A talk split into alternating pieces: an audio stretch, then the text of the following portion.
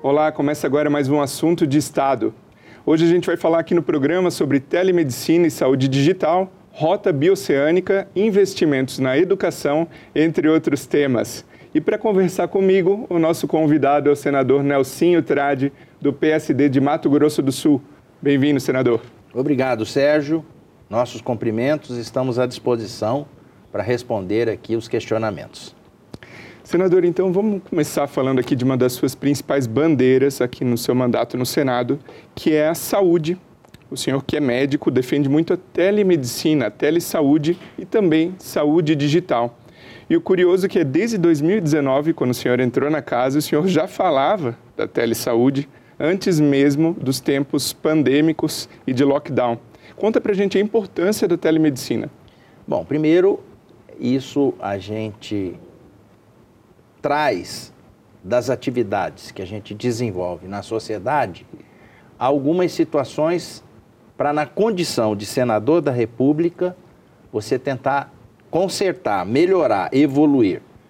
E a saúde digital é algo que eu sempre fui demandado através da conectividade que o celular coloca à disposição das pessoas dos meus pacientes que eu ainda continuo atendendo.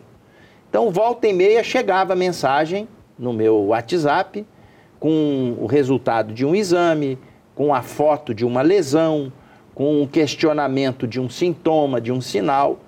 E aí isso me acendeu uma luz. Eu falei: olha, eu já estou fazendo aqui a saúde digital através do celular. Vamos ver como que está isso a nível de mundo e de Brasil. E a gente promoveu uma audiência pública na comissão pertinente, trazendo para cá Conselho Federal de Medicina, trazendo para cá Associação Médica Brasileira, trazendo para cá grandes hospitais é, que a gente tem à disposição da sociedade brasileira e as grandes universidades.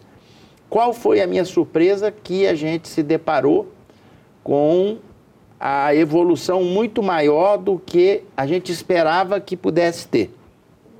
Para você ter uma ideia, Sérgio, hoje já tem universidades no Brasil que têm a cadeira para ensinar saúde digital, telemedicina. Do mesmo jeito que tem de pediatria, de urologia, de cirurgia geral, tem de telemedicina. Daqui a pouco vai ter residência médica de telemedicina. Então, isso já é uma realidade nos países mais desenvolvidos e que a gente não pode perder o fio dessa meada. Porque eu me lembro bem quando saiu o celular, era aquele tijolão, aquele aparelho grandão, você andava com aquilo, às vezes tinha até uma pasta para carregar o celular, e as pessoas falavam, mas eu não vou usar isso, isso aí é, é muito desconfortável. Quem não acreditou no celular, deu com o burro na água. Porque hoje todo mundo usa, todo mundo tem, e eu procuro comparar a saúde digital com o celular lá de trás. Quem não entrar no trilho dessa situação vai ficar para trás.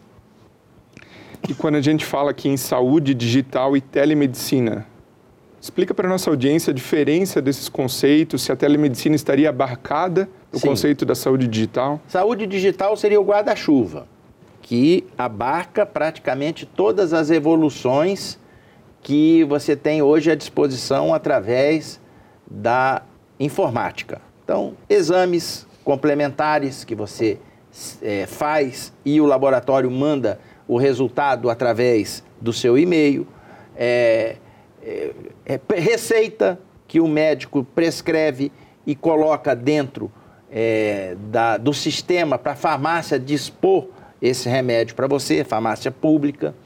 A própria consulta, é, dentro dos critérios de sigilo que o paciente e o médico têm que ter um para com o outro, e outras evoluções, ou seja, a saúde digital seria o guarda-chuva geral que abarca todos os desdobramentos que a informática nos disponibiliza e a telemedicina tendo virado lei em 2022, né, hoje já atende a população de uma forma mais formal, digamos assim. Ah, como que está essa questão no SUS? Boa pergunta. O Ministério da Saúde viu a importância disso criou uma coordenadoria só para cuidar desse assunto e está levando alguns projetos pilotos em áreas distantes do nosso país. Muito bem. Tudo isso que nós estamos falando passa por uma situação essencial que é indispensável para o funcionamento dessa história toda, que é a conectividade. Ou seja, não adianta você ter a saúde digital desenvolvida se no lugar onde você vai querer implantar ela não tem sinal, vamos dizer, de celular. Isso vai ser bom porque você vai empurrar para isso ser desenvolvido para frente em função de uma realidade que já existe, que é a questão da saúde digital. Ah, mas a conectividade depende das operadoras, depende da Anatel, depende. Cada hora eles jogam o problema para um e para outro. E o sinal que é bom e a interligação daquele local distante com a sociedade, às vezes demora para aparecer. Eu penso que com essa regulamentação da lei, com essa questão que já foi resolvida pelo Conselho Federal de Medicina, por é, essa vontade que o Ministério da Saúde está tendo de botar isso para andar, a conectividade no país vai ter que andar também.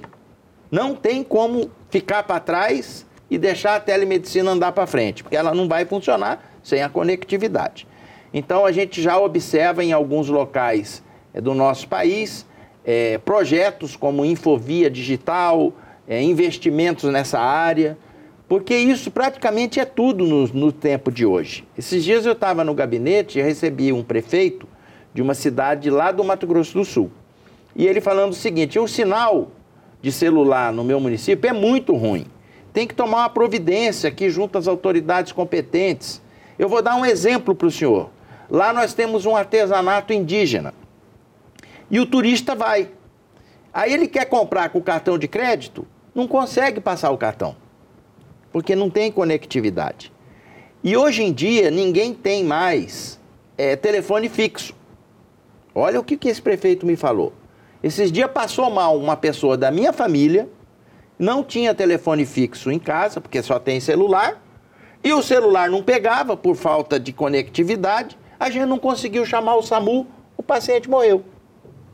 Para você ver que não é essa questão de você ligar para um ou para outro, de você interagir, isso já é algo de uma necessidade essencial do cidadão nos tempos de hoje. É você se interligar com o mundo que está aí na. Está aqui o mundo hoje, está nesse aparelho. Então você tem que dispor isso para as pessoas. E falando sobre esse desafio da conectividade, o próprio recurso público economizado com a telemedicina pode ser redirecionado para investimentos em conectividade. Né? Muito boa sua observação, porque eu não falei e vou falar agora, provocado pela sua pergunta, pela sua afirmação. O barateamento na saúde pública que a saúde digital oferece, ela gira em torno de 40%. Você, eu já fui prefeito.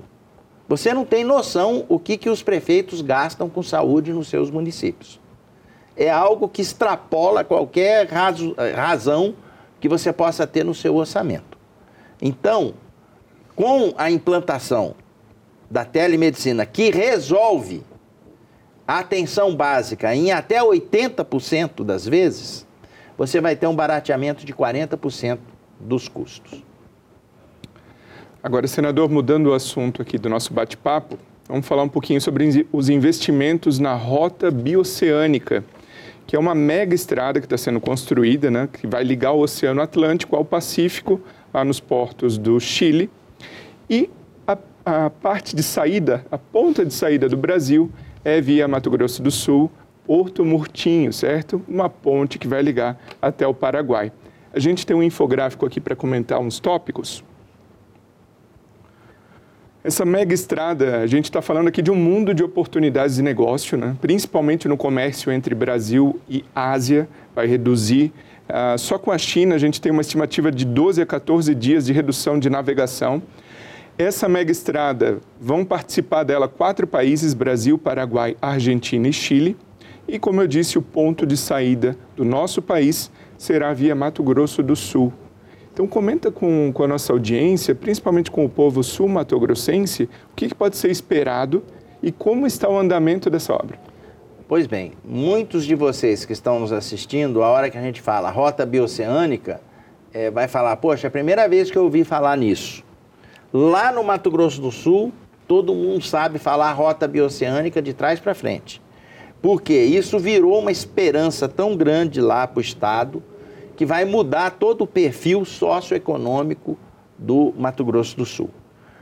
O que antes era fim de linha, Porto Murtinho, fronteira com o Paraguai, às vezes a gente tinha que ir para Porto Murtinho e falava, poxa, é tão longe, vai ser lá no final da divisa do nosso estado, a partir da rota bioceânica, vai ser ponto de partida, vai ser início de desenvolvimento. Então, o Porto Mutinho está vivendo um verdadeiro boom de desenvolvimento, os terrenos supervalorizados, muitas obras sendo feitas no, na, nas estradas que margeiam a cidade, postos de gasolina, portos privados, já tem quatro. Isso, garagens para colocar os caminhões que vão ter que passar por lá. Isso vai ser realmente uma situação que vai gerar muito desenvolvimento, emprego e renda, não só para o nosso estado, como para o nosso país. Por quê? Porque essa rota foi pensada lá atrás por um prefeito de Porto Mutinho, que já faleceu, Heitor Miranda dos Santos, a quem quero prestar uma homenagem, que era um estudioso, uma pessoa que olhou o mapa e falou: vem cá, se a gente fizer esse traçado aqui, é mais curto do que se sair do Porto de Santos, subir todo o Atlântico, passar pelo Canal do Panamá e vir cá para baixo para atingir o continente asiático. Ou então sair do Porto de Santos, atravessar todo o sul, passando pela, pelos portos da Argentina e aí atravessar o continente asiático. E aí ele começou a, a pensar e a idealizar esse projeto.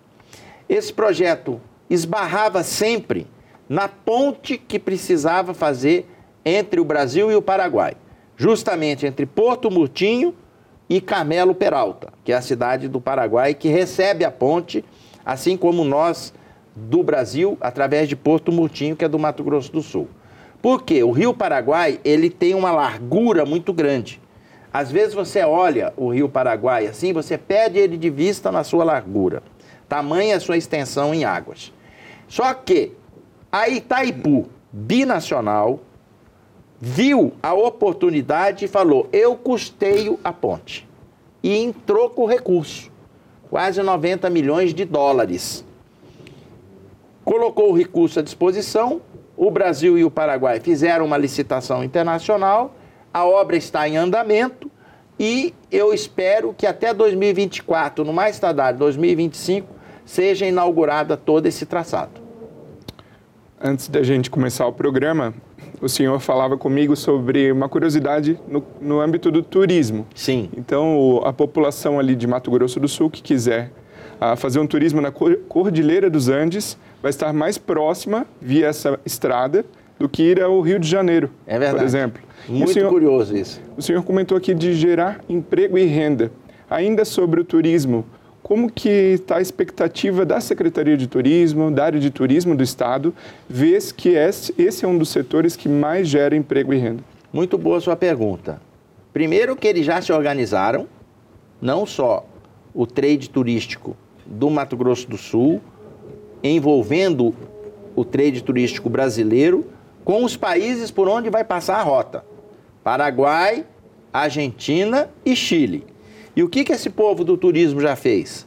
Saiu identificando no traçado da rota as cidades polos para poder receber turismo nesses quatro países e definiu um traçado turístico para poder ficar à disposição da população. Aí eu fui dar uma palestra numa universidade Sempre tem aquele aluno mais inteligente que você, né? Aí o cara levanta a mão e fala: Quero fazer uma pergunta. Pois não. Vocês estão falando aí em logística para o agronegócio, de transportar é, produtos do agro lá para o continente asiático. Vocês estão falando aí em turismo que vai ser explorado. Por que, que vocês não fazem um intercâmbio educacional entre os países que têm universidades da rota bioceânica?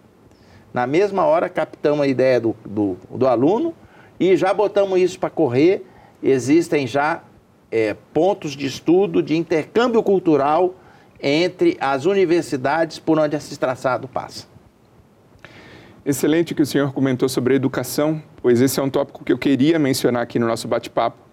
O senhor recentemente fez uma prestação de contas aqui do seu mandato e ao longo do seu mandato, a gente está se encaminhando aí para o quinto ano de mandato, para o fim do quinto ano, uh, o senhor destinou mais de 2 bilhões de reais né, para o seu estado. Eu queria aqui que o senhor comentasse as áreas mais fundamentais que receberam esses recursos né, e, e qual a expectativa para 2024? Expectativa é aumentar cada vez mais aquilo que a gente tem de função precípua do parlamentar federal em relação a um Estado como o nosso, que carece muito de reforço no seu orçamento das emendas federais. Então, eu digo para você, saúde e educação, desses 2 bilhões que a gente já mandou para Mato Grosso do Sul, que já viabilizou, a gente já destinou dessas duas áreas quase 500 milhões. Segurança pública, que é uma coisa que no meu estado é muito cara, porque é a linha de fronteira com, o, com o, o, a Bolívia e o Paraguai é muito extensa. E ali é onde tem a passagem de drogas, armamento, essas coisas todas. Mais de 100 milhões em segurança pública. Apoio à agricultura familiar, 100 milhões. E por aí vai. Ou seja, a gente está sempre atento com o gabinete aberto na questão de você atender aquele que tem o calo mais doído como agente público, que é o prefeito. Eu já fui prefeito e tudo que acontece na cidade é culpa do prefeito. É, de bom e de ruim. Então o prefeito é muito demandado e ele precisa do nosso apoio para poder avançar nas obras e nos investimentos. E o nosso mandato tem uma característica ele ser municipalista e ser de portas abertas. Eu me lembro que quando eu me candidatei, as pessoas falavam: Mas será que a gente vai conseguir ter acesso ao senhor? Será que as portas vão estar fechadas? Eu até lancei um desafio. Falei: Eu, assim que eu for eleito, se vocês me derem essa graça e eu tomar posse, eu vou tirar a porta do meu gabinete, para não ter porta. E eu fiquei conhecido lá como o campeão das emendas e o senador municipalista das portas abertas. E falando em proximidade do senador Nelson Trade com os prefeitos, até porque o senhor já foi prefeito. Sim. Ah, no último mês de outubro, aconteceu o primeiro congresso dos municípios de Mato Grosso do Sul, o senhor esteve presente no evento. Queria que o senhor comentasse com a nossa audiência quais os principais destaques desse encontro né, e como essa sinergia entre prefeituras, prefeitos e gabinete parlamentar aqui no Congresso fortalecem o Estado. Primeiro que Mato Grosso do Sul é um estado que dá para você organizar as coisas, porque o número de cidades ainda é pequeno. São 79 cidades. Então, o presidente da Associação dos Prefeitos teve uma ideia, fez esse primeiro evento, esse primeiro encontro e botou os 79 prefeitos dentro de uma sala para discutir os problemas do municipalismo mais relativos a Mato Grosso do Sul. E nos chamou, nos convidou na questão de sermos o parlamentar que mais recursos levou para Mato Grosso do Sul para fazer uma prestação de contas e dizer das novidades que estão aí no horizonte para cada município buscar. E eu, naturalmente, dentro daquilo que eu sempre atuei na área da saúde e educação, eu falei da saúde digital e lancei um desafio para os prefeitos. Falei: olha, quem quiser experimentar um projeto piloto de atenção básica primeiro, eu estou à disposição para arrumar recurso. E isso só via gente levantando a mão, porque isso vai baratear o custo da saúde, né? Então nós vamos fazer um projeto piloto nesse final do ano, assim que abrir as emendas aqui, nós vamos destinar um quinhão dela para que a gente possa investir na saúde digital e ver como que isso vai ser é, é, para o lado bom e para o lado de dificuldade a implantação no Estado, porque na minha avaliação isso não tem mais volta. Eu acho que cada vez mais é, eu tenho a convicção que esse é o caminho para poder oferecer uma assistência melhor da saúde à população. Senador, no mês de novembro começou a ser votada a reforma tributária. Quais são, na sua opinião, os impactos para o seu Estado dessas mudanças do texto como ele se encontra? Bom, você falou em novembro e eu, como urologista, não podia perder essa deixa. Novembro azul. Você que é homem vai se prevenir do câncer de próstata. A partir dos 45 anos, é imprescindível que você faça o exame preventivo, porque se você descobrir um câncer de próstata na fase inicial, a chance de cura aumenta em 98%. Está dado o recado. A reforma tributária que está sendo discutida aqui é um projeto complexo. Há 30 anos querem botar isso para andar. Começou a andar por agora. E eu digo para você o seguinte: o qual que é o mérito de toda essa história? Vamos dizer que você, Sérgio, resolve abrir o seu próprio negócio. Para você se adequar ao emaranhado tributário que o Brasil te exige para você pôr o seu negócio para funcionar, você vai ter que contratar alguém para poder te explicar, ó, você tem que pagar esse imposto, você vai ter que pagar esse do estado, esse do município, esse da União. Isso já te despende um recurso que você poderia investir no seu negócio. Ou seja, só para você contratar alguém para te explicar todo esse novelo tributário que o Brasil tem, você já gasta. E qual que é a intenção da reforma? Unificar isso.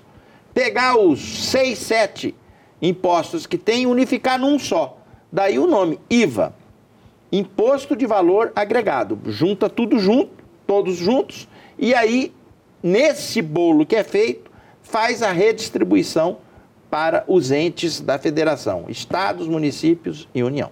Esse é o princípio da reforma tributária, que todo mundo é a favor. Aí quando você abre ela, você fala, você olha e fala, não, mas vem cá, aqui esse setor está sendo mais beneficiado que aquele. Aí dá a discussão, mas é normal. Essa casa aqui é a casa da divergência, é a casa do debate, da discussão. O importante é a gente tentar simplificar os impostos que tem para a gente poder dar condições às pessoas que querem empreender, que querem fazer, gerar emprego, renda, ter o próprio negócio, que ela possa fazer isso com menos custo. Em termos de prazo, de horizonte, o que, que o empresário, o senhor comentou sobre empresários, empreendedores, o que, que o empreendedor pode esperar ah, em termos de a partir de quando ele vai sentir isso na prática, essa simplificação? Boa pergunta. Um projeto como esse não dá para você aprovar numa semana e implantar na outra. Ele precisa de uma transição para você ir se adequando, ir se organizando e de um horizonte assim mais próximo possível.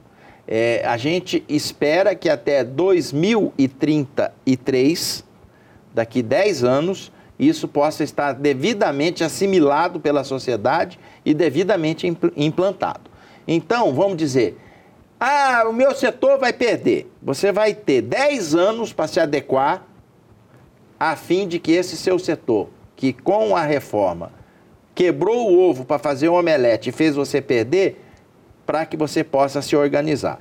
Uma coisa eu falo, quem vai ganhar com essa reforma é a sociedade brasileira que vai ter uma carga tributária mais enxuta e mais assim palatável para você poder empreender. Senador Nelsinho Trade, muito obrigado pela sua participação aqui no Assunto de Estado. Eu que agradeço, Sérgio, agradeço assim as suas perguntas muito pertinentes e você deixa o entrevistado à vontade, isso é bom que faz com que a gente desenvolva o nosso raciocínio. Muito obrigado.